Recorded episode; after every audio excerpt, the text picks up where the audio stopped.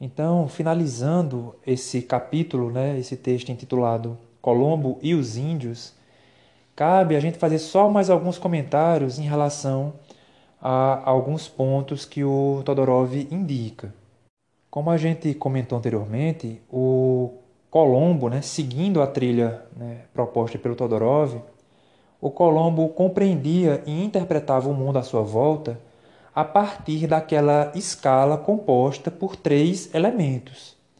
Um primeiro elemento sendo a dimensão sagrada e divina, um segundo elemento sendo a dimensão natural, né, a natureza, e um terceiro elemento sendo marcado pela dimensão humana, né, pelos seres humanos que ele acabou encontrando. E essa dificuldade né, no que diz respeito ao relacionamento dele com os humanos nos permite compreender melhor justamente essa transição é, que ocorre na personalidade do Colombo, que vai do assimilacionismo ao escravismo. Né? Contudo, como a gente já comentou e a gente vai terminar comentando agora, né, a gente está falando de uma sociedade né, do final do século XV do início do século XVI. Né? Ou seja, era uma sociedade que naquela época, de fato, era ainda mais machista, não é? E ser mulher no universo europeu ocidental, né? aí nessa transição do que seria uma sociedade feudal para uma sociedade moderna, né? enfim, né? dentro dessas é, sistematizações mais didáticas, né, dentro dessa cultura ocidental europeia, já não era ser, já não era fácil ser mulher, né? E nesse contexto que a gente está comentando aqui, se a vida do nativo, né, em face desse universo europeu ocidental já era extremamente difícil, vocês imaginem a dificuldade que não devia ser a condição das mulheres nativas em face né, também dessa cultura europeia ocidental. Né? Como o Todorov vai colocar no texto, né, ele diz: ser índio e ainda por cima mulher significa ser posto automaticamente no mesmo nível que o gado. Isto porque, né, se o europeu ocidental, dentro daquela postura etnocêntrica, eurocêntrica, né, né, dentro daquela postura de superioridade, se ele já tratava mal o nativo, imagine o que não ocorria com as nativas. Né? E aí é emblemático né, em relação a essa questão um relato que o Todorov inclui no seu capítulo, que é justamente em relação acerca dessa, dessa, dessa dinâmica entre o homem europeu ocidental daquele momento e a mulher nativa. Não é? Para exemplificar um pouco essa questão, ele vai citar um, um cara que viajava né, com Colombo chamado Michele de Cuneo, né, que viajou com o Colombo na segunda viagem né, para esse território recém-encontrado. Né.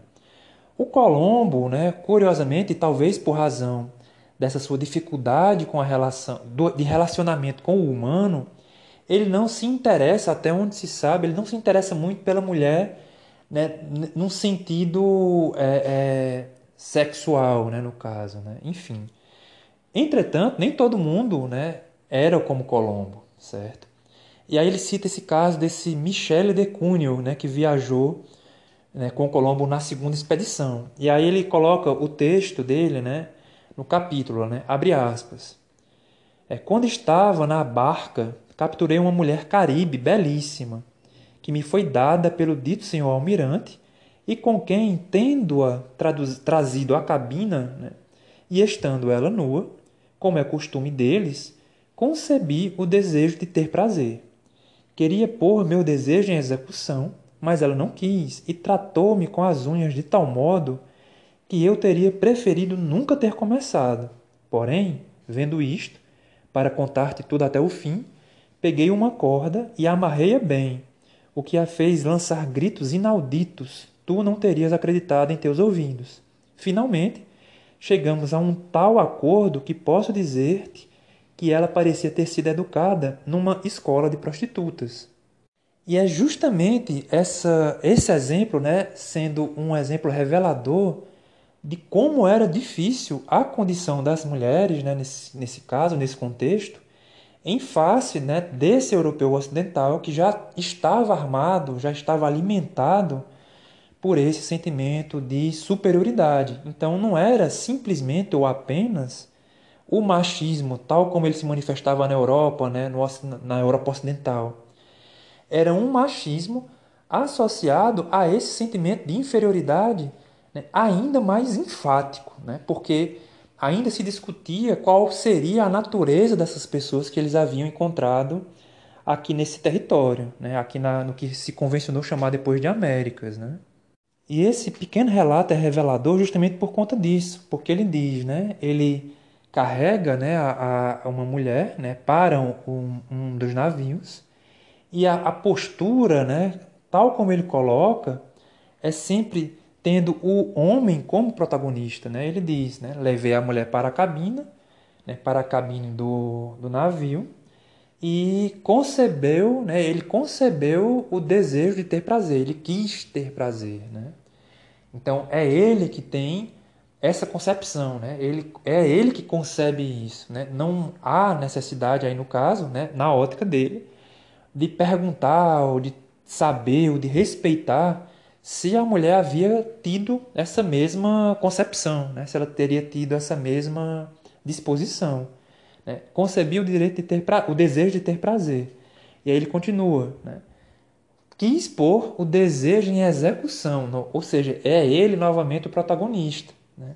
E aí ele coloca que quando a mulher né, reage, né, grita, as unhas, né, ele, tudo, ele diz, né, não, mas aqui no caso, é, eu pego e amar, amarro ela, né, como ele coloca no relato, né, eu amarrei ela, e aí ele diz né, que é, é, chegaram a um tal acordo que ela, né, na concepção do, do, desse cara que, que elabora esse relato, né, do Michel de Cuneo, né, né, chegaram a um tal acordo que ela parecia ter sido educada numa escola de prostitutas, ou seja, não é simplesmente o ato da violação, né, da violência sexual, do estupro. Né? Não é somente esse sentimento de superioridade, não somente masculino em relação ao feminino, mas europeu em relação ao nativo. Né? É também a negação né, da dignidade da mulher, né? no sentido de associá-la a um tipo de mulher que é colocado, né, em certo sentido, é, dentro de um conjunto de valores bastante depreciativo, né, que no caso seria a prostituta na ótica dele. Né? Ou seja, ele concebe o direito, o desejo de ter prazer, ele quer pôr esse desejo em execução, a mulher reage, né, tenta se defender de alguma forma, ele amarra ela e no final, ele ainda vai dizer que no fim ela teria se comportado, né, pelo que está é, subtendido, né, ela teria se comportado como uma prostituta. Ou, ou seja, é um, um xingamento, é uma violência não somente física, como uma violência simbólica. Por fim, como eram questões é, finais aí apresentadas no texto, o Todorov vai colocar isso. Né? Ele diz que o Colombo termina estando de uma maneira associado àquilo que depois ganharia a denominação de mito do bom selvagem. E aí a questão do mito justamente é isso, é porque no mito há uma gera uma, uma em certos mitos, evidentemente, há uma certa simplificação, um certo reducionismo, um certo binarismo, né? Aquela coisa né, do maniqueísmo, do bem e do mal, né? Ou você é essencialmente bom, ou você é essencialmente mal, né, como ele coloca. Ou o nativo é essencialmente bom, né, um bom selvagem no caso, quando ele deseja, quando ele não deseja se revoltar, quando o nativo apenas faz obedecer, apenas obedece, né? Mas rapidamente ele transita desse polo positivo para um polo negativo, que é quando o nativo não aceita é, obedecer, quando ele não aceita, no caso dessa mulher, por exemplo, ser é, violentada, né? como no caso ela foi. Né? Então ele transita muito rapidamente entre esses dois é, polos, né? é uma concepção muito binária, né? muito binária, certo? Muito binária. E aí ele coloca justamente né, no texto que é, esse binarismo, não é? esse binarismo é justamente um dos indícios desse sentimento de superioridade, né? é justamente um dos indícios dessa percepção que coloca o nativo num nível inferior se comparado com o europeu ocidental, né? com o homem europeu ocidental, certo? E aí é, portanto, em razão disso que o Todorov vai colocar, né? Colombo descobriu a América, né, dentro, né, dessa dessa dessa dessa mitologia, vamos dizer assim, né? Dessa afirmação, né, que normalmente a gente ouve, né? Ele descobriu a América, mas não descobriu os americanos, né? Ele não descobriu os americanos, ele não se interessou pelos nativos que aqui ele encontrou. E o Todorov, né, termina o texto comentando justamente essa questão da alteridade, que na ótica dele é um tema ainda muito mal compreendido, tanto na modernidade e a gente poderia até extrapolar um pouco o, o argumento, né, a reflexão dele, né, que essa questão da alteridade também é muito mal compreendida no que a gente poderia até chamar de pós-modernidade. Né? E aí, nesse contexto do Colombo, por exemplo, ele diz que há uma dificuldade em relação a, ao outro, né? a entender, a aceitar o outro. Né? E aí ele coloca no texto que o ano de 1492, que foi o ano da primeira viagem, né, que entrou para a tradição, né, dentro daquela lógica que a gente já discutiu, seria o ano da descoberta da América, né, ela também é, ou na concepção do Todorov, também é um ano, ele também é um ano no qual essa alteridade ela não somente foi combatida, né, tanto no sentido mil militar, né, enfim, mas ela também foi combatida num sentido também simbólico, né? porque ele coloca no texto que em 1492, no ano da primeira viagem do Colombo, foi quando os europeus conseguiram expulsar do continente europeu a né, uma, eles conseguiram expulsar os muçulmanos né, da Europa Ocidental, né, do continente europeu ocidental. Né, porque em 1492 já havia se não me engano, sete ou oito séculos, né, que muçulmanos haviam conquistado parte do território espanhol. Né? Então, eles já haviam dominado parte desse território, já havia quase 700, 800 anos, e em 1492 eles expulsaram né, esse outro. Né? Quem é o outro? É o muçulmano. E, evidentemente, nesse contexto aqui, a gente está falando de uma situação, de uma circunstância militar, né? uma, uma questão de guerra, certo? Entretanto, né, na ótica do Todorov, esse enfrentamento com o outro também não, não ocorre somente nesse aspecto militar, né? porque nesse contexto, como ele coloca no texto, os judeus também eram entendidos, eram vistos como um outro. Isto porque né, os judeus né, também eram alvo de perseguições dentro daquele contexto né, ali, que depois é, ganharia corpo e forma na Inquisição. Né? Ou seja, era o outro combatido no sentido militar, o outro que me invade, né?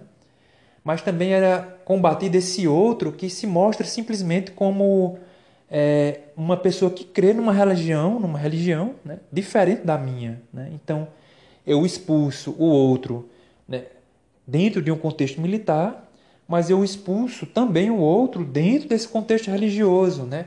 É tal como se nós não pudéssemos conviver é, simplesmente porque temos religiões diferentes. Não é? E aí é muito curioso essa dificuldade né, que nós temos, segundo Todorov, né, nós enquanto modernos, né, de certo, em certo sentido, que nós temos com a questão da alteridade, porque ele diz né, no texto, de um lado é expulso, né, é expulso da Europa o elemento heterogêneo, né, ou o muçulmano ou o judeu, mas ao mesmo tempo é introduzido no universo é, sociopolítico europeu esse outro que acabou de ser encontrado, né, o nativo ele é incluído, ele é inserido dentro desse universo. Né? Então, na medida em que você expulsa esse outro já conhecido, você introduz o outro né, ainda desconhecido. Então, minha gente, a gente encerra o comentário desse texto, né, desse capítulo intitulado Colombo e os Índios. E na sequência a gente vai discutir o outro texto né, que está na lista, intitulado As Razões da Vitória.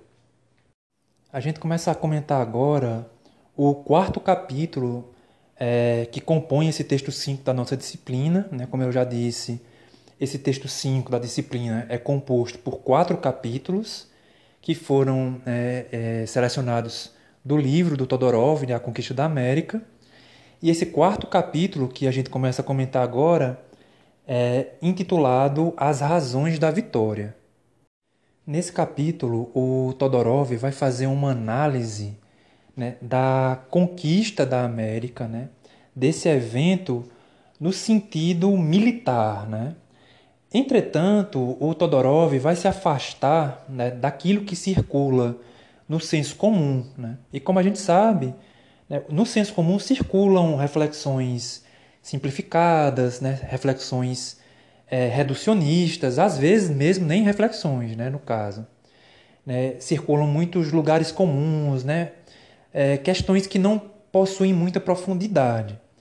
Nesse caso, em relação à conquista da América, né, o que circula no senso comum, por exemplo, é justamente a questão de que os espanhóis, né, no caso, só conquistaram é, a América, e aí no caso conquistaram o México, né, conquistaram a civilização asteca, né, por conta da superioridade bélica, né, no caso, né, por conta da superioridade de seus armamentos, na medida em que os, os espanhóis possuíam armas de fogo, canhões, enquanto que os nativos não possuíam isso. Entretanto, como a gente vai discutir nesse capítulo, o Todorov parte do princípio de que é, as razões né, da vitória, que é o título desse capítulo, né, as razões da vitória dos espanhóis sobre os astecas, não é, está centrado somente nessa questão do armamento bélico. Né? Ela é, implica em outros aspectos, em outras questões. Desse modo, o Todorov já vai se afastando logo de início dessa opinião que circula, né, que é muito comum, que é muito recorrente no senso comum, certo? Então ele diz que houve um, um evento militar, houve uma conquista no sentido militar, não é? Só que essa conquista não se deveu única e exclusivamente à questão das armas. Né? A gente não deve esquecer do fato de que, se eles possuíam armas de fogo, eram armas de fogo, eram canhões, né? Sim, eram. Mas eram armas de fogo do século XVI, eram armas de fogo ali desse, desse início do século XVI, né? de 1500 em diante, né? que circulavam ali naquele contexto. Ou seja, apesar de serem armas de fogo, eram armas de fogo daquele momento, né? que eram armas de fogo completamente distintas da noção de arma de fogo que nós temos agora. Né? Então, ainda que eles puder, ainda que eles possuíssem essa vantagem, vamos dizer assim, os espanhóis né, dispunham de um número limitado de armas, eles dispunham de um número limitado de munição, né? Essas armas podiam ser, ser danificadas, né? a munição poderia acabar, né? as armas poderiam ser roubadas, enfim. Ou seja, essa questão não foi decisiva. Outro aspecto que o, o Todorov comenta logo no início do capítulo né, Primeiro é que, apesar de ter sido uma vitória por parte dos espanhóis, foi uma guerra. Né? E a gente enxerga as coisas hoje com certa obviedade, né? mas enquanto eles estavam naquele evento, era um evento que estava se construindo, que estava sendo vivido. E não se podia ter a certeza de que aquilo iria resultar em vitória. Assim sendo, né, como o Todorov vai comentar, ainda que os espanhóis tivessem armas de fogo, mas eles eram algumas centenas de soldados, né? algumas centenas de soldados, não eram milhares de soldados, pelo contrário, né? eram algumas centenas de soldados, e estes soldados, essa centena de soldados, né? algumas centenas de soldados, por sua vez estavam cercados, e nesse caso de verdade por milhares, né? estavam cercados por milhares, né, dezenas de milhares de nativos. Então, ainda que eles estivessem com certa vantagem por conta do armamento, né, eram uma quantidade reduzida de soldados, eram algumas centenas de soldados, que estavam é, a, a, a, ponto né, de entrar em conflito diário, né, instantâneo, né, constante, com dezenas de milhares de soldados nativos, né, de guerreiros nativos. Então, esse é um primeiro ponto a ser considerado. O segundo ponto é que, além deles terem um número reduzido em face né, dos nativos, né, os nativos dispunham de uma quantidade enorme de guerreiros à sua disposição, os espanhóis estavam numa guerra de invasão. Né? Eles estavam invadindo um território. Então, eles, de certo modo, mapeavam esse território na medida em que o invadiam, né? em que ocupavam esse território. Enquanto que os nativos, apesar de não possuírem armas de fogo, eles possuíam uma vantagem numérica, o que é muito significativo, né? e eles lutavam em seu próprio território. Portanto, né, como eu disse, mesmo que eles é, possuíssem armas de fogo, os espanhóis eram algumas centenas de soldados com armamentos de fogo, mas eram armamentos limitados, né? não eram armamentos ilimitados, com munições limitadas. E eles estavam é, invadindo um território que era ocupado, que era habitado por centenas de milhares de pessoas, né? E eram guerreiros, evidentemente, em potencial. No texto, o Todorov vai dizer que muito do que se desenrolou nesse momento, nesse, nesse episódio, né, nessa circunstância, termina sendo de conhecimento nosso é, única e exclusivamente pelo filtro do olhar espanhol. Ou seja, né, muito do que a gente sabe, evidentemente, decorreu né, dos textos que os próprios espanhóis é, elaboraram e escreveram sobre essa circunstância. Né? O próprio é, né, o próprio Hernán Cortés, tem o texto né, sobre a conquista do México, certo? De todo modo, Todorov vai fazendo algumas observações nesse sentido e ele nos alerta para o fato de que, ainda que hajam narrativas espanholas sobre o fenômeno da conquista do México, né, essa narrativa não deve ser tomada na sua transparência, não deve ser tomada é, como uma verdade absoluta, inquestionável, né, como uma verdade em si. Ele diz isso é, no seguinte sentido, né, que nem tudo o que foi narrado aconteceu tal como foi descrito. Né? Existe uma distância entre o dito e o escrito, né? entre o, o, dito, o escrito e o vivido. Né? Então, eles estavam vivendo essa experiência de conquista e, posteriormente, eles falavam sobre essa experiência, assim como também, posteriormente, eles escreveram sobre essa experiência, e há uma distância aí.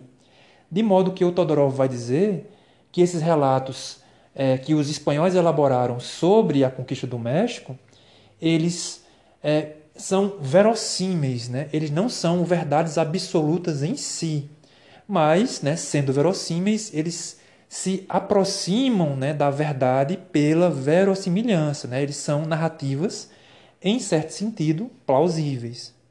E para o Todorov, o fato de determinados é, textos circularem, de determinados enunciar, enunciados puderem ser é, ditos e difundidos e repetidos, né? o fato simples de algumas narrativas poderem ser enunciadas, né? enunciadas, já é um símbolo do poder que os espanhóis terminaram conquistando para si. Né? Se eles não tivessem né, sido vitoriosos, muitas dessas narrativas não poderiam ser nem mesmo enunciadas. De todo modo, o Todorov vai dizer é, o seguinte, antes de adentrar na discussão como um todo. Né?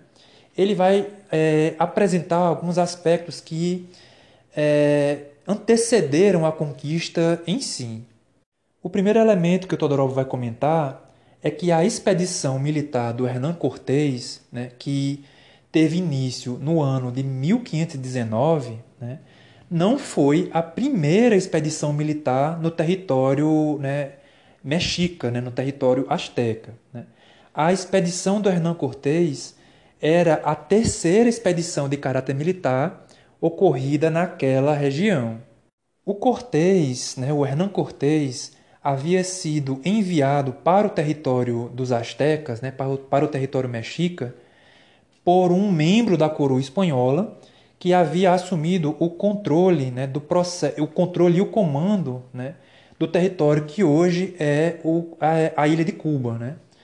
Ele havia sido enviado para o território asteca pelo governador de Cuba, que já estava, né, que esse território já estava em processo de colonização. Nesse caso, o Cortés ele recebe armamentos, recebe tropas e recebe a autoridade né, do governador de Cuba. Só que quando ele chega no território asteca, ele afirma que não está mais sobre, né, que não está mais sob a autoridade do governador de Cuba. Ele afirma ao desembarcar em território mexicano que está sob ordem direta, né? ele está sob ordem direta dos reis da Espanha. E aí, com isso, ele quebra um pouco a hierarquia do comando. Né? Ele recusa, né? ele afirma que está que não está sob ordens do governador de Cuba, que o enviou para lá, e afirma que está sob ordens do rei da Espanha, né? dos reis da Espanha, diretamente, sem intermediários. O Cortés toma conhecimento né, desde o início, né, assim que ele chega no, no, no território né, asteca, ele já sabe, ele já toma conhecimento de que existe um grupo humano, uma sociedade, né, enfim, que é diferente dos grupos de nativos que haviam sido encontrados antes. Né? Eram povos que aparentavam ser mais complexos, né? que aparentavam um nível né, de complexidade maior, né? dado que eram uma civilização. De todo modo, o Cortés vai invadindo, né, vai adentrando progressivamente o território dos astecas. Ele vai, de certo modo, ganhando a adesão de alguns grupos étnicos menores, né, porque a gente já comentou que os astecas né, mandavam na região, controlavam a região, né, eram hegemônicos nesse, nessa região eles subordinavam diversos grupos étnicos, diversas tribos menores, outras maiores, e na medida em que o Cortés adentrava no território, no território asteca, né, mexica, algumas tribos é, pareciam aderir a ele contra os astecas. Entretanto, os espanhóis travaram uma batalha muito difícil com um grupo étnico, né, com uma tribo né, chamada de Tlaxcalteca. Tlaxcalteca. Né? Esse grupo era um grupo muito forte e quando os astecas estavam controlando a região, estavam ganhando o controle da região, eles inclusive haviam é, travado batalhas com essa etnia, né, com os Tlaxcaltecas. Entretanto, os astecas venceram os Tlaxcaltecas, né, que era uma das era a segunda tribo mais forte, vamos dizer assim, da, da região, né, a segundo, o segundo povo mais forte da região. E ao serem derrotados, os Tlaxcaltecas passaram a servir os astecas. Então, os astecas eles dominavam a região, mas eles eram muito exclusivistas. Eles não gostavam de se misturar com, a, com as demais tribos. Eles se sentiam superiores em relação às demais tribos. E ao vencerem os tlaxcaltecas, os astecas, que eram essa minoria, eram uma elite que, que governava a região, terminou se tornando aliada dos tlaxcaltecas, ou seja, os tlaxcaltecas perderam essas batalhas para os astecas, foram derrotados pelos astecas, e assim derrotados, eles se colocaram a serviço dos astecas é como se os tlaxcaltecas fossem uma espécie de braço armado dos astecas, certo? E aí, nesse caso, o, os espanhóis, né, as tropas do Cortés, ao invadirem né, progressivamente o território mexicano, né, o território mexica, é, travaram uma batalha muito difícil contra esse povo. Né? Eles travaram uma batalha muito difícil contra esse povo, né, contra esses tlaxcaltecas. E os, as, os espanhóis, né, a tropa do Cortés, venceu os tlaxcaltecas. E aí essa tribo, esse povo, né, os tlaxcaltecas, tendo sido derrotados pelos espanhóis, parece que eles operaram com uma certa lógica. Eles disseram assim, bom, a gente perdeu para os astecas e como eles são muito fortes, nós vamos nos colocar a serviço dos astecas. Né? Nesse momento que eles perderam para os espanhóis, né, que eles foram derrotados pelos espanhóis, eles passaram a operar com a mesma lógica. Né? Bom, já que a gente foi derrotado por esses invasores, por essas pessoas, nós vamos servi-los, né? nós não vamos mais servir mais aos astecas. Ou seja, os tlaxcaltecas foram um dos principais aliados dos espanhóis após essa batalha que eles travaram, né, um contra o outro. Contudo, né, como a gente havia dito, o governador de Cuba, ao tomar conhecimento de que o Cortés havia afirmado que não estava mais sob ordens dele, mas sob ordens diretas da coroa espanhola, né, o governador de Cuba manda contra o Cortés uma nova expedição espanhola. Né? Ele manda para o território mexica, né, para o território asteca, uma nova expedição de soldados espanhóis, não para atacar os mexicas em si, mas para atacar o próprio Cortés. E o Cortés toma conhecimento disso, né? ele toma conhecimento dessa circunstância, né? e nesse caso, nesse contexto aqui, a gente está comentando, né, que a gente vai retomar esse ponto, né, após vencer os tlaxcaltecas, os espanhóis, né, as tropas do Cortés, curiosamente, e a gente vai explicar isso mais para frente, vai discutir isso mais para frente, curiosamente eles foram convidados pelo imperador é, Azteca, né, pelo imperador Azteca, que é, é o, entrou para a tradição né, o nome dele como sendo Montezuma, né, Montezuma.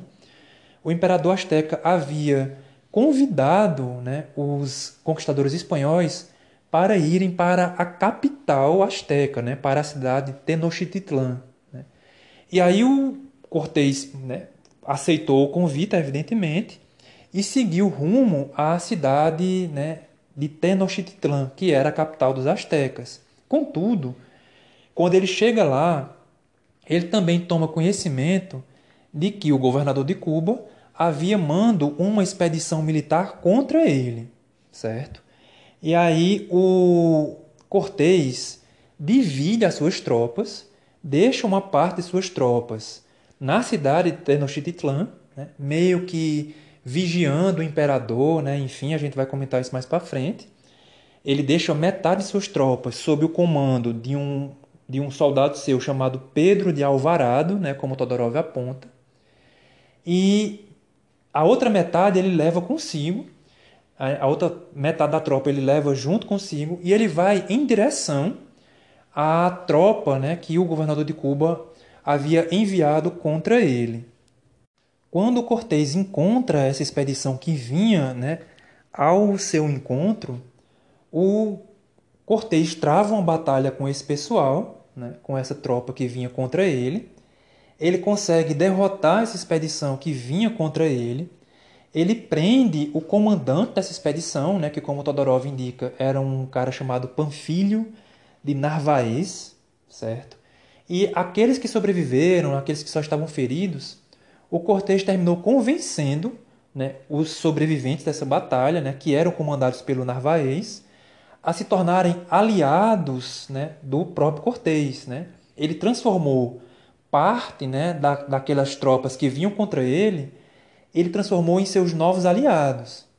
E aí, tendo conseguido esses novos aliados, o Cortés, né, tendo vencido a batalha, tendo prendido o comandante, né, o Narvaez, e tendo transformado parte das tropas do Narvaez em seus novos aliados, ele retorna para a capital asteca, né, para Tenochtitlan. Só que quando ele está retornando, né, para a capital asteca, quando ele chega na capital asteca, ele toma conhecimento né, de que o Pedro Alvarado, né, que era um soldado né, do, da sua tropa, que o Cortés havia deixado no controle, né, no comando, na capital asteca, ele toma conhecimento de que o Pedro Alvarado havia massacrado um grupo de astecas, né, um grupo né, de mexicanos, durante uma festa religiosa. E isso desencadeou né, o começo de uma guerra movida contra os espanhóis por parte dos astecas. Nesse momento, como a gente já disse, né, o Montezuma era o imperador e ele havia convidado os, os espanhóis para entrarem na capital asteca. Né? E como eu disse, né, o, o Cortés deixa o Alvarado lá para ir atrás da outra expedição. Quando ele retorna para Tenochtitlan, ele toma conhecimento de que o Alvarado havia matado esses mexicanos e que tinha, isso tinha desencadeado uma guerra. E é nesse contexto que o Montezuma, o imperador, o imperador azteca, é morto. Né? Ele morre nesse contexto. E o sucessor né, do, do Montezuma trava uma guerra né, muito feroz contra os espanhóis. Né? Ele assume uma postura, portanto, diferente da postura do Montezuma. O Cortés, vendo que o negócio não estava lá muito bem, né, não estava lá muito bom, ele tenta reagrupar os seus soldados, inclusive essas tropas do Alvarado que haviam ficado na capital, e o Cortés tenta é, fugir de Tenochtitlan durante a noite. Né? Só que os astecas percebem né, o movimento de fuga, né, de recuo do Cortés e atacam né, furiosamente as tropas espanholas. Nesse caso, nesse momento, travou-se aí uma batalha muito feroz, né? muito feroz. O Cortés perdeu muita gente, né? perdeu boa parte de suas tropas nesse momento. E essa batalha aí, no caso, terminou sendo conhecida né, pelos espanhóis como a Noite Triste, né, como Todorov coloca no texto, a Noite Triste. Né? Ele perdeu boa parte de seus soldados, ele quase que não escapa, só que ele conseguiu escapar. Né? O Cortés e os espanhóis que sobreviveram né, conseguiram escapar, né, evidentemente. E o Cortés fugiu, né, vamos dizer assim, para a capital, né, para a cidade dos Tlaxcaltecas. Né? Ele fugiu para a cidade de Tlaxcala. Lá ele se reagrupou, né? ele se reuniu com os soldados que ele conseguiu é, juntar, né, salvar, enfim, que sobreviveram a essa batalha. E em seguida, o Cortés não invade a cidade né, de Tenochtitlan diretamente, né, num ataque né, direto. Ele levanta um cerco contra a cidade em 1519, né, aquela ideia de que ninguém entra, ninguém sai. Ele, eventualmente, evidentemente, havia uns combates e tudo, mas a lógica era uma lógica do cerco. E o Cortês, né, cercando a cidade, vai colocando ela né, à míngua. Né? Ele corta suprimento de água, né, de alimento, enfim. E depois de dois anos de cerco, né, a cidade de Tenochtitlan cai né, perante as tropas é, espanholas. E no caso, né, só para lembrar, a capital dos astecas, né, Tenochtitlan, era situada justamente onde hoje é a capital né, do México, né, a cidade do México. Né? A cidade do México foi construída em cima né, do que sobrou né, das ruínas de Tenochtitlan. No caso, o Todorov começa a aprofundar mais um pouco as é, reflexões sobre o, sobre o contexto da vitória dos, dos espanhóis sobre os astecas. E um primeiro elemento que o Todorov vai apontar e que não está necessariamente ligado à questão das armas, né, da superioridade do armamento, foi justamente o comportamento ambíguo que o Montezuma terminou demonstrando em face da invasão do Cortês. Essa ambiguidade ela é explorada pelo texto do Todorov e justamente ela causa um certo espanto mesmo, né? Por quê? Os astecas, sendo a elite hegemônica na região, eles possuíam uma estrutura burocrática, administrativa, de tal forma né, de, é, que é, o imperador, né, o Montezuma, ele tomou conhecimento da invasão do Cortês no início, no primeiro instante, assim que eles desembarcaram nas, nas praias do território asteca, o Montezuma terminou tomando conhecimento disso por conta dessa rede de informantes, né, dessa estrutura administrativa burocrática. Ou seja, o Montezuma não foi pego de surpresa pela invasão é, espanhola, certo? Além disso, né, os espanhóis vão lidar com essa ambiguidade do Montezuma de uma maneira muito esperta. A ambiguidade né, por parte do imperador é tamanha, como Todorov vai apontar no texto, de que em determinado momento o Montezuma envia mensageiros, né? Né o Todorov né, literalmente diz isso, né? ele diz, tem essa impressão de que é realmente ambiguidade e não simplesmente inabilidade, quando os mensageiros de Montezuma anunciam simultaneamente aos espanhóis que o reino dos astecas lhes é dado de presente e pedem que não venham à cidade do México, mas que voltem para a terra deles. Né? Veremos que Cortés contribui conscientemente para alimentar essa hesitação.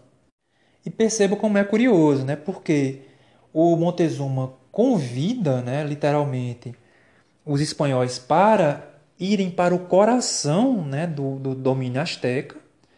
Em determinado momento, ele oferece o reino dos astecas de presente aos espanhóis, desde que eles não fossem para a capital, né, desde que eles retornassem para a casa deles. E, evidentemente, o, o não fez isso, lógico. Né? E aí, no caso, o Todorov vai colocar o seguinte elemento, né, que parece né, plausível, parece verossímil. Como a gente já discutiu no texto do Miguel Leão Portilha sobre, sobre né, a ascensão né, dos povos na Mesoamérica e entre esses povos da elite mexica, né, dos mexicas, a gente comentou que havia diversas ondas de invasão né, no território da Mesoamérica. Os, Tolte, os teotihuacanos haviam elaborado né, e criado uma. haviam conseguido uma hegemonia regional. E aí o, o centro de Teotihuacan é abandonado, ele cai, e povos que viviam fora das fronteiras invadem aquele território e se misturam. Né? Depois houve a criação da hegemonia dos toltecas, né, como a gente já comentou no outro texto. Eles criam uma hegemonia regional também, né? E eventualmente os toltecas também vão cair, né? também vão cair. E quando os toltecas caem, Há também um movimento de invasão de novo da Mesoamérica por outros povos, entre eles os próprios mexicas. Né? E como a gente comentou no texto, quando os astecas, né, quando os mexicas chegam na Mesoamérica, eles se misturam com né, descendentes dos toltecas, dos maias, né, enfim, né, sobretudo dos toltecas, né, dos xiximecas também, como a gente comentou. E os astecas criam um mito fundador.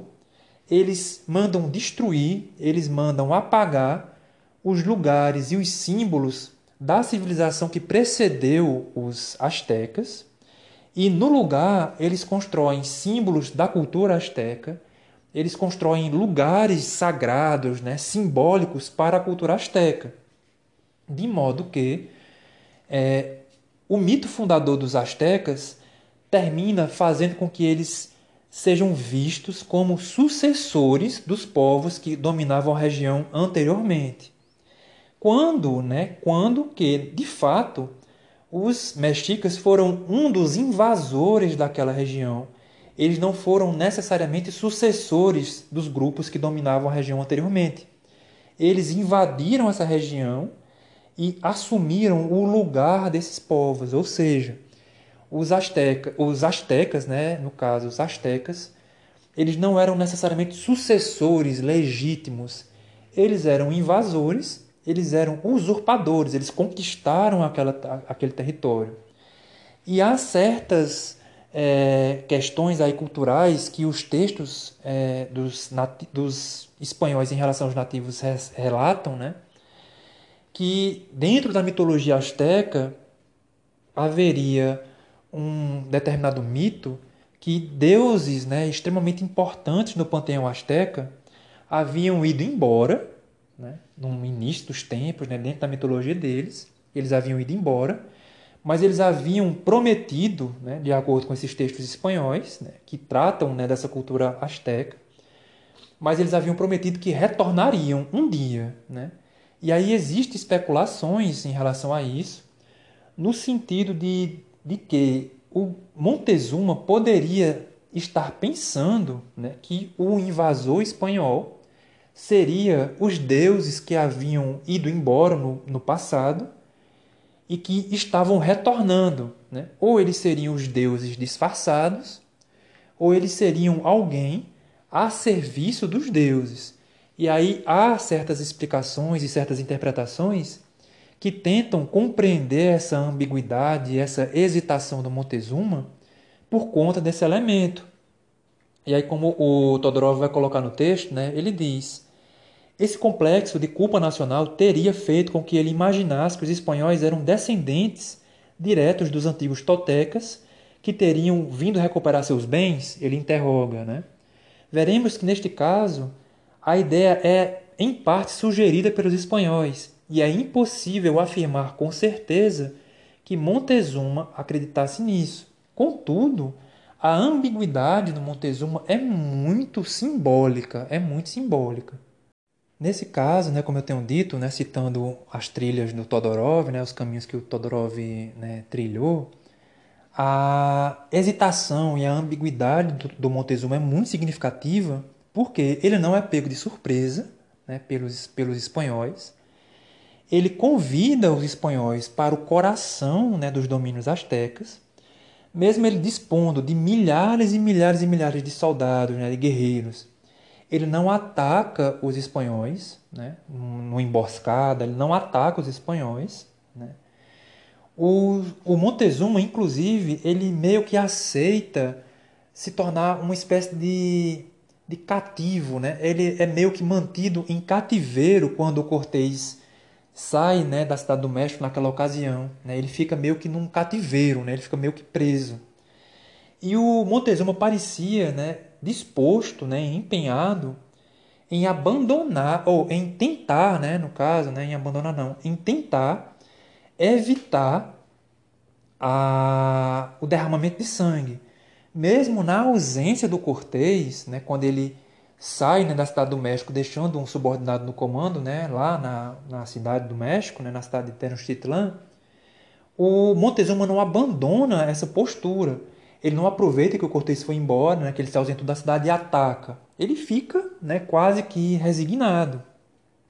Existiria até uma lenda nesses, nesses relatos, né, nessas narrativas espanholas, né, dos conquistadores espanhóis, que o Montezuma teria manifesto o desejo de se converter ao cristianismo, mas como o Todorov anota no texto, não existe nenhum documento que sustente, né? não existe nenhuma evidência que sustente essa interpretação, essa afirmação.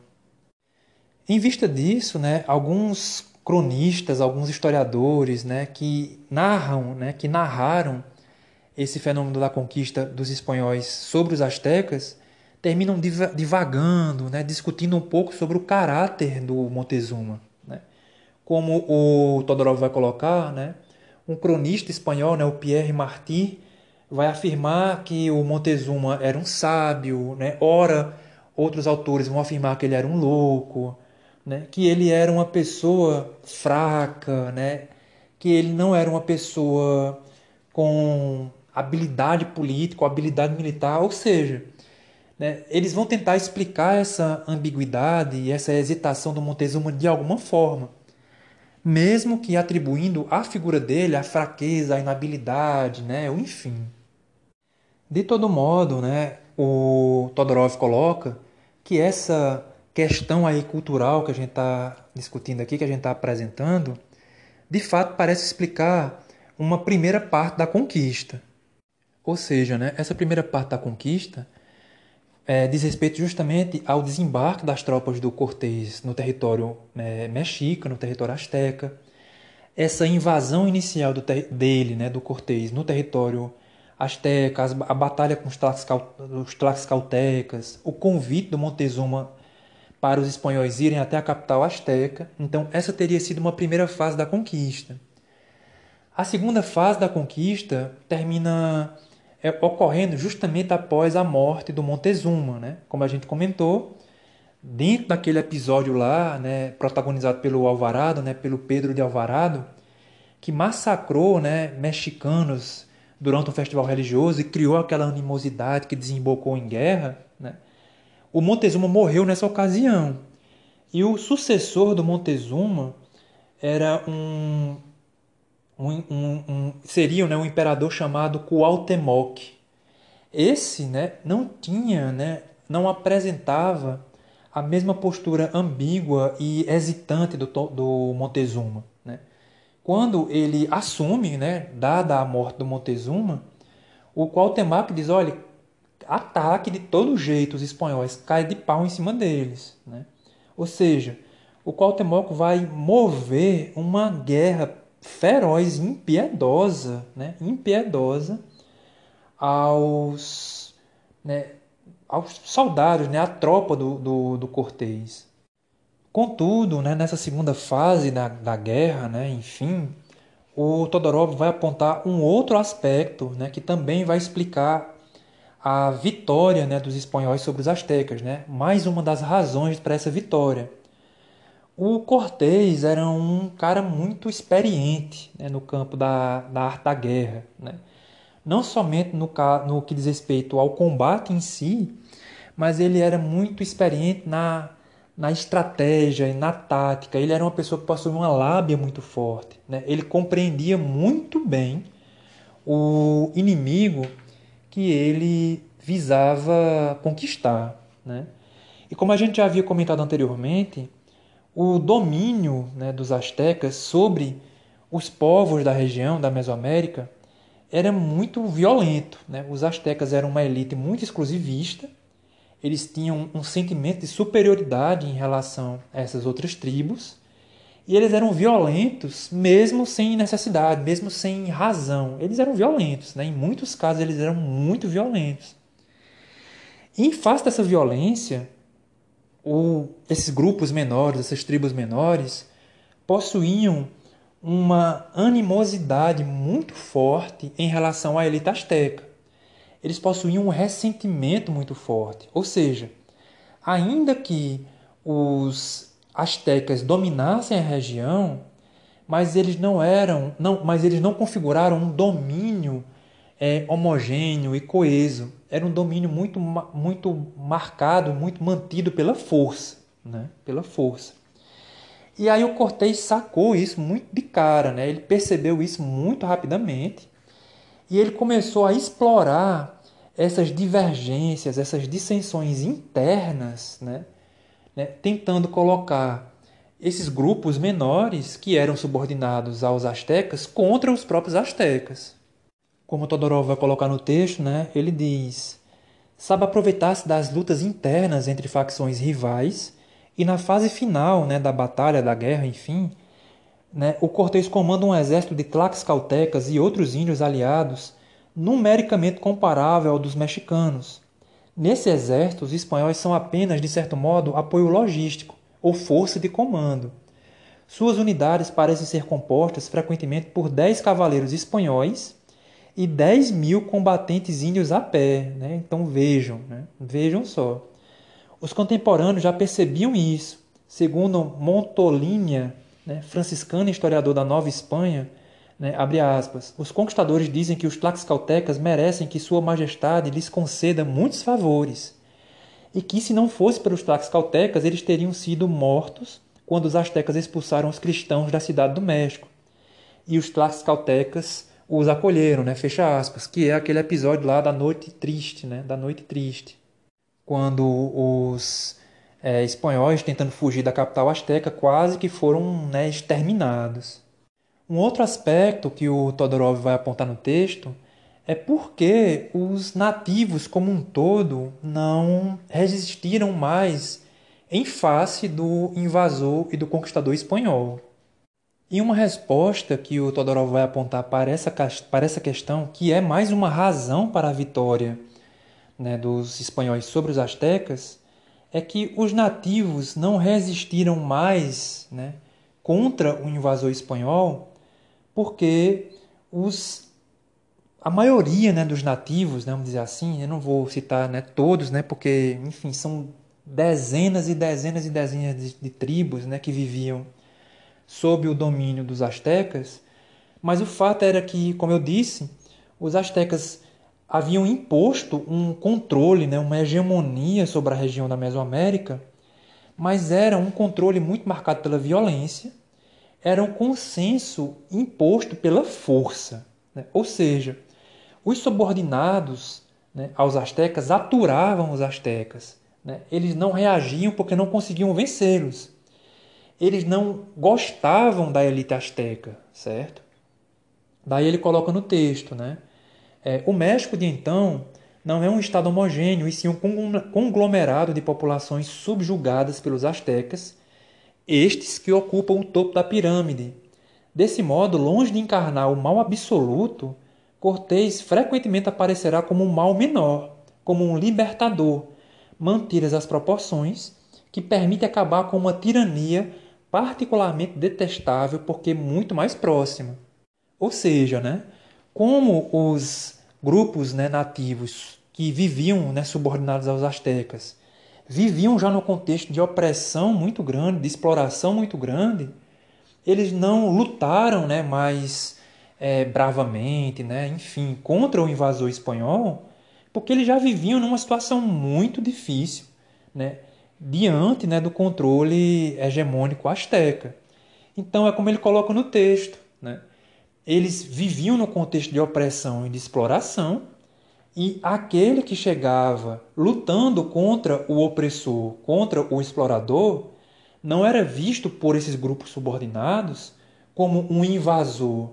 Ele era visto como um libertador. Né? Bom, esse cara está batendo aqui no Azteca, né, na elite Azteca, então nós vamos é apoiá-lo. Né? E aí aquele erro, né, é, é, né, enfim, é um erro clássico. Né? É um erro clássico. Você é, essa coisa do Salvador, né? Eles viram os astecas sendo derrotados, né, sumariamente pelos espanhóis, mas não perceberam que aqueles que venceram o explorador, né, aqueles que venceram o opressor, possuíam as mesmas intenções dos astecas, se não piores, né, se não piores, né? Como Todorov coloca, né, se os nativos ali soubessem de fato quais eram as intenções do Cortês, dos espanhóis que chegaram lá, né, muito provavelmente eles não teriam apoiado o Cortês, né, muito provavelmente eles teriam movido contra ele uma guerra incessante. Eles poderiam até ter perdido, né, como perderam, mas era muito provavelmente eles poderiam ter oferecido uma resistência muito maior. E esse ponto né, é muito significativo porque o Todorov coloca no texto, né, é, citando a crônica do Bernal Dias, né, que era um contemporâneo ao fenômeno da conquista. Né. O Bernal Dias diz, né, no caso, né, abre aspas, Qualtemoc e todos os seus capitães queixavam-se a Cortês que alguns de nossos chefes que estavam nos bergantins, né, nos navios de guerra, né, nos, né, enfim, as embarcações de guerra, assim como vários do que, dos que tinham combatido, combatido em guerra, tinham levado as filhas e mulheres de muitos personagens importantes. Né? Ou seja, os espanhóis tinham levado as filhas e as mulheres de personagens astecas importantes. Né? Aí, emissários né, do Cuauhtémoc pediram a devolução delas. Cortés respondeu que seria difícil para ele tomá-las dos camaradas que, que já as tinham, mas que seriam procuradas e levadas até ele, que veria se eram cristãs ou se queriam voltar para suas casas como é, com os pais e maridos. E então mandaria devolvê-las rapidamente. Né? Fecha aspas. O Todorov continua. O resultado da investigação não surpreende, né? abre aspas novamente. A maior parte delas não quis seguir nem pai, nem né, nem mãe, nem marido. Né? É, mas, ao contrário, escolheram ficar com os soldados com quem estavam. Outras se esconderam, outras declararam que não queriam mais ser idólatras, algumas estavam grávidas, de modo que somente três foram, Cortês tendo dado a ordem expressa de deixá-las partir. E essa, esse ressentimento, né, por exemplo, simbolizado nessa recusa das mulheres em voltarem para seus pais, né, maridos, enfim, era né, parecia ser um sentimento muito recorrente. Né? O Todorov vai colocar novamente um trecho da crônica do Bernal Dias, né? abre aspas. Os habitantes dessas aldeias queixam-se muito de Montezuma e de seus coletores de impostos, que lhes roubavam tudo o que tinham e que, se suas mulheres e filhas fossem formosas, violentavam-nas diante deles e seus maridos, e roubavam-nas, e que obrigavam-nos a trabalhar como se fossem escravos. e pedras e lenhas e muitos outros serviços de semear milharais e muitas outras queixas. Ou seja, né, mesmo nesse contexto, conforme está né, tá, né, posto na crítica do Bernal Dias, eles iam cobrar impostos. Não há menção de que os impostos estavam sendo recusados, né, que eles não queriam pagar impostos. Eles recolhiam esses impostos, mas mesmo assim eles agiam de maneira violenta, né? eles violentavam mulheres na frente de seus maridos, ou seja, era uma violência desmedida e que de uma maneira ou de outra se justifica justamente por aquele sentimento de superioridade que os astecas pareciam né, possuir de maneira muito arraigada né, em relação aos demais. De todo modo, como o Todorov está comentando, né, existiam vários relatos né, dessa violência extrema dos astecas por parte, né, por parte dos astecas em relação aos seus subordinados. Né? E aí existem textos né, que né, eles que informam que os, que os astecas, né, que o Montezuma e os mexicanos causavam desgosto, que eles, é, quando viam uma pessoa que parecia mais importante, né, enfim, eles roubavam as pessoas, eles deixavam as pessoas nuas no meio da rua, espancavam as pessoas, né? Eles destruíam, né, tudo o que essas pessoas subordinadas pareciam possuir, né? E aí o Todorov coloca justamente isso, né, que é, os, os astecas já coletavam ouro, já coletavam pedras preciosas como imposto, ainda que evidentemente não fosse com o mesmo sentido né, que os espanhóis procuravam ouro. Né? Eles utilizavam ouro né, mais como um objeto de um objeto cerimonial. Né? Não havia o valor né, do ouro tal como os astecas, tal como os espanhóis é, o tomavam. Né? Eles não possuíam o mesmo sentido de valor. Né? O ouro não era interpretado da mesma forma. De todo modo, ele coloca né, que eles mantinham uma hegemonia na região, mas era uma hegemonia muito pautada pelo terror, né, pela violência. Né? Ele coloca aqui no texto, ele diz assim: era o povo mais cruel e mais demoníaco que se possa imaginar, devido à maneira como tratavam seus vassalos, que era bem pior do que a maneira como os espanhóis trataram-nos e tratam-nos. Né?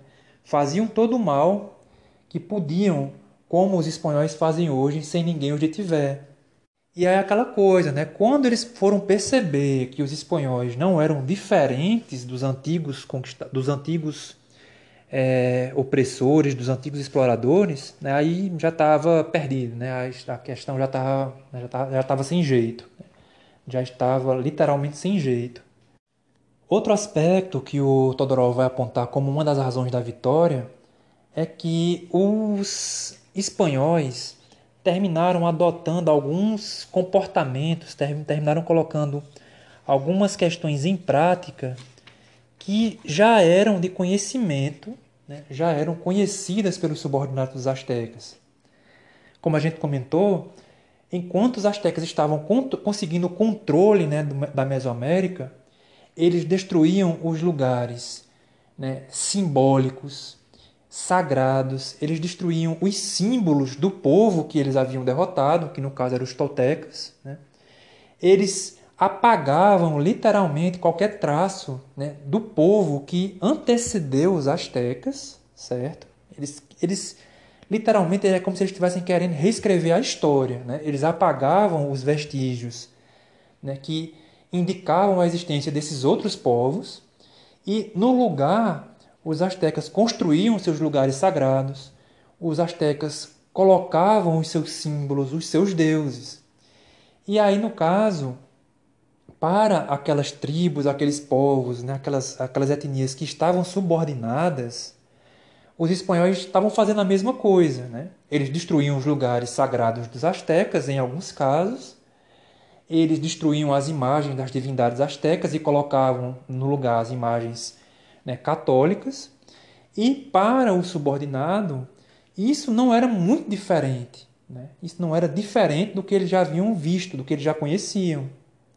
Por exemplo, no texto, o, o Todorov coloca: né? os espanhóis queimarão os livros dos mexicanos para apagar a religião deles.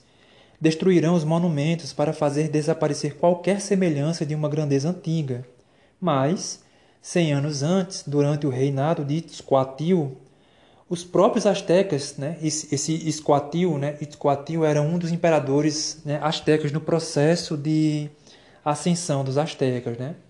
Durante o reinado de Itzcoatl, eh, os próprios astecas tinham destruído todos os livros antigos para poderem escrever a história a seu modo. Ao mesmo tempo, os astecas gostam de aparecer como os continuadores dos toltecas, e os espanhóis optam frequentemente por uma certa fidelidade ao passado, seja em religião ou política. São assimilados enquanto assimilam. Fato simbólico, entre outros, a capital do novo estado será a do México vencido. Aspas, né? Considerando que Tenochtitlan tinha sido tão grande e tão célebre, pareceu-nos bom repovoá-la, né? repovoá-la. Se no passado ela foi capital e rainha de todas essas províncias, continuará sendo doravante.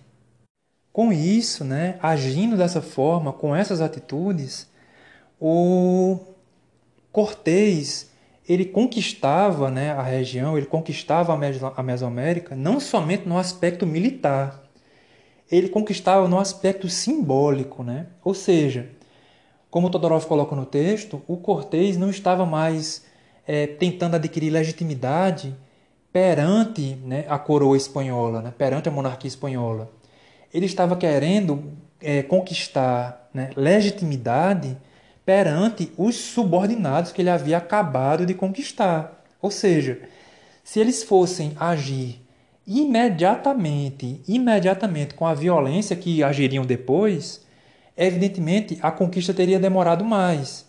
Então, antes de qualquer coisa, ele cria essa legitimidade ele cria um certo consenso, né? ele reforça um pouco essa imagem de que ele era um libertador, né? para depois, evidentemente, né? se mostrar como um conquistador, como um opressor, como um, explorador. E nessa lógica né, de ocupação né, do território conquistado, de destruição dos antigos símbolos e de construção de novos símbolos, de construção de novos lugares, né, isso evidentemente ia implicando na, né, na questão religiosa também. Né? Então, os lugares sagrados para os astecas eram né, ocupados e substituídos pelas imagens e pelos símbolos católicos. E isso, como eu disse, né, conforme Todorov nos aponta, era um ponto que já era de conhecimento dos subordinados, né, desses povos que viviam como subordinados é, no contexto dos astecas, eles viam, eles viam o invasor fazer a mesma coisa, né? mas não da mesma forma, né? não com a violência inicial, né? né? Não, não, não com a violência imediata. Né? E, evidentemente haverá uma violência é, indescritível né? depois com o contexto do, de, da conquista, da ocupação né? da América. Né? E é uma, uma violência indescritível mesmo, indescritível mesmo mas nesse momento inicial ela não é colocada em prática, né? Ele, ele age né, com mais habilidade nesse sentido. Por fim, levando em consideração todos esses aspectos que a gente já comentou aqui, a ambiguidade do Montezuma, né, a, a exploração das divergências né, internas no comando, né, no território comandado né, pelos astecas, é, a exploração desse ressentimento que os subordinados tinham em relação aos astecas, a destruição dos lugares simbólicos e sagrados, a substituição dos símbolos, né, a ocupação desses lugares, né, depois de a gente considerar todos esses elementos que contribuem para a, a conquista como um todo, né, é uma conquista militar, mas não é uma conquista somente nesse aspecto. Né? Você percebe que há outros elementos e aí, no caso, somente após a discussão dessas questões é que o Todorov vai discutir de fato a questão no aspecto, né, no âmbito militar. De uma maneira ou de outra, é, eles possuíam em si, né, os, os espanhóis possuíam em si uma vantagem, que era uma vantagem né, bélica, né, militar, armamentista. Mas, como a gente disse, não era uma vantagem decisiva era uma vantagem relativa. Né? Ele coloca, por exemplo, que os astecas não conheciam a metalurgia. Né? Logo, as espadas né, que os, é, é, que os astecas né, fabricavam, elas não eram meio que espadas. Elas eram é, meio que né, bastões, né? Elas machucavam, evidentemente, né? mas elas não possuíam o mesmo fio né? que uma espada espanhola possuía. Né? Ele coloca: é, as armaduras dos nativos são menos eficazes do que as, do que as armaduras espanholas, aquelas couraças né? de ferro, né? de bronze, enfim. Ele diz: as flechas, envenenadas ou não, né? não valem os arcabuzes e os canhões espanhóis, né? porque de fato né, existe né, uma vantagem efetiva de você estar com arma de fogo e o cara tá com um arco e flecha, mas são muitas pessoas com arco e flecha, enquanto é você e alguns, né, poucos que com você, que possuem o mesmo tipo de armamento. Existe um, um, um mecanismo, um movimento de recarga, não é uma arma automática. A munição pode acabar, né? Elas, as armas podem ser danificadas. Ou seja, é uma vantagem, né? indiscutivelmente é uma vantagem, mas não é uma vantagem absoluta. É uma vantagem relativa. Da mesma forma né, que né, não, os nativos não conheciam o cavalo, né, não existia cavalo nas Américas no contexto né, da conquista. Então, quando os espanhóis desembarcaram e quando eles vinham com a sua cavalaria, os nativos ficavam com medo né, daquele, daquele animal, daquele bicho. Né? Há registros né, em outros livros que eles comentam que eles atacavam o cavalo pensando que cavalo e cavaleiro era uma coisa só. Né? Então havia esse aspecto simbólico, mas havia também um aspecto é, não, não, necessariamente simbólico, mas havia um aspecto psicológico também, né? assustava, certo? E somado, evidentemente, à questão do armamento né, material, existia também essa guerra biológica, né, bacteriológica, que os espanhóis também já sabiam como fazer, desde né, a Europa sabia como fazer isso, desde o contexto medieval, né, de você utilizar de pessoas doentes para enfraquecer o inimigo. Né, e lutando né, contra um povo que não tinha né, nenhum tipo de defesa natural contra as doenças, que os é, espanhóis traziam para as Américas era um contexto realmente de extermínio mesmo. Contudo, né, como Todorov coloca, ele diz, né, no entanto, estas superioridades em si incontestáveis não explicam tudo, se levarmos também em conta a relação numérica entre os dois campos. E além disso, os arcabuzes são, na verdade, poucos e os canhões pouquíssimos, e sua potência não se compara a de uma bomba moderna. E mais ainda, a pólvora está quase sempre molhada. O efeito das armas de fogo e dos canhões não pode ser diretamente calculado pelo número de vítimas. Ou seja, né, o que ele está colocando aí no caso é que mesmo que é, mesmo considerando o armamento, né, as armas de fogo, os canhões, a munição, se o pessoal atacasse tudo de uma lapada só, tudo de uma vez só, eventualmente, uma hora, essa munição ia acabar, essas armas iriam se desgastar, iriam se danificar. Ou seja, como eu disse, né, na perspectiva do, do Todorov, não é uma vantagem absoluta. Né? Não é uma vantagem absoluta. É uma vantagem incontestável, mas né, é, não é necessariamente que seja uma vantagem contestável. Né? É incontestável que é uma vantagem, né? mas não é uma vantagem absoluta né? ela, ela por si só não resolve o problema. Né? Ela é uma vantagem relativa porque ela termina se colocando é, no contexto né, que as circunstâncias terminavam exigindo. De todo modo, né, finalizando o capítulo, o Todorov vai colocar o seguinte, né, e só é porque é um, é um capítulo desse livro do Todorov que a gente vai terminar não, não, não lendo, né, eu não selecionei ele, mas ele coloca, ainda em relação a esse uso né, da, das armas como símbolos, né, no uso simbólico, ele coloca que às vezes eles viam um cavalo, eles levavam um cavalo para uma reunião, né, saber se uma batalha ia ser travada ou não, e eles atiçavam o cavalo, o cavalo empinava, né, ficava galopando em volta da, né, os cavalos ficavam galopando em volta do local da, do local da reunião, e os caras ficavam meio com medo, né? Eles disparavam canhões, né, duas, três vezes, e só o estrondo que aquilo fazia e que era completamente desconhecido, né, né em, em face dos nativos, era conhecido por parte dos nativos, né, desconhecido por parte dos nativos, já possuía um, um impacto também muito forte.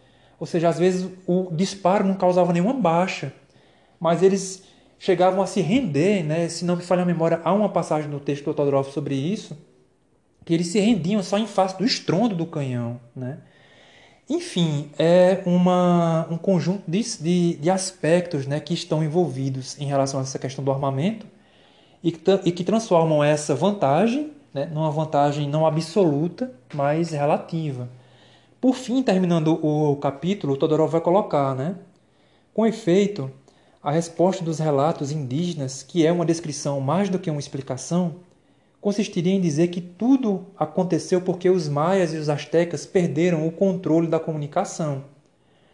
A palavra dos deuses tornou-se ininteligível, ou então os deuses se calaram. Né? Abre aspas. Né?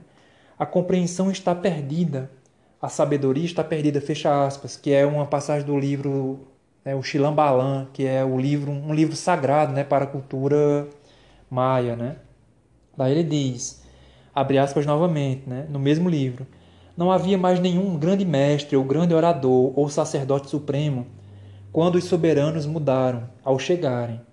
Fecha aspas. Aí ele coloca, né? O livro Maia de Chilambalan é cortado por esta pergunta lancinante, incansavelmente formulada, porque já não podia obter resposta, né? E aí a pergunta é essa: qual será o profeta qual será o sacerdote que dará o verdadeiro sentido às palavras desse livro. Né?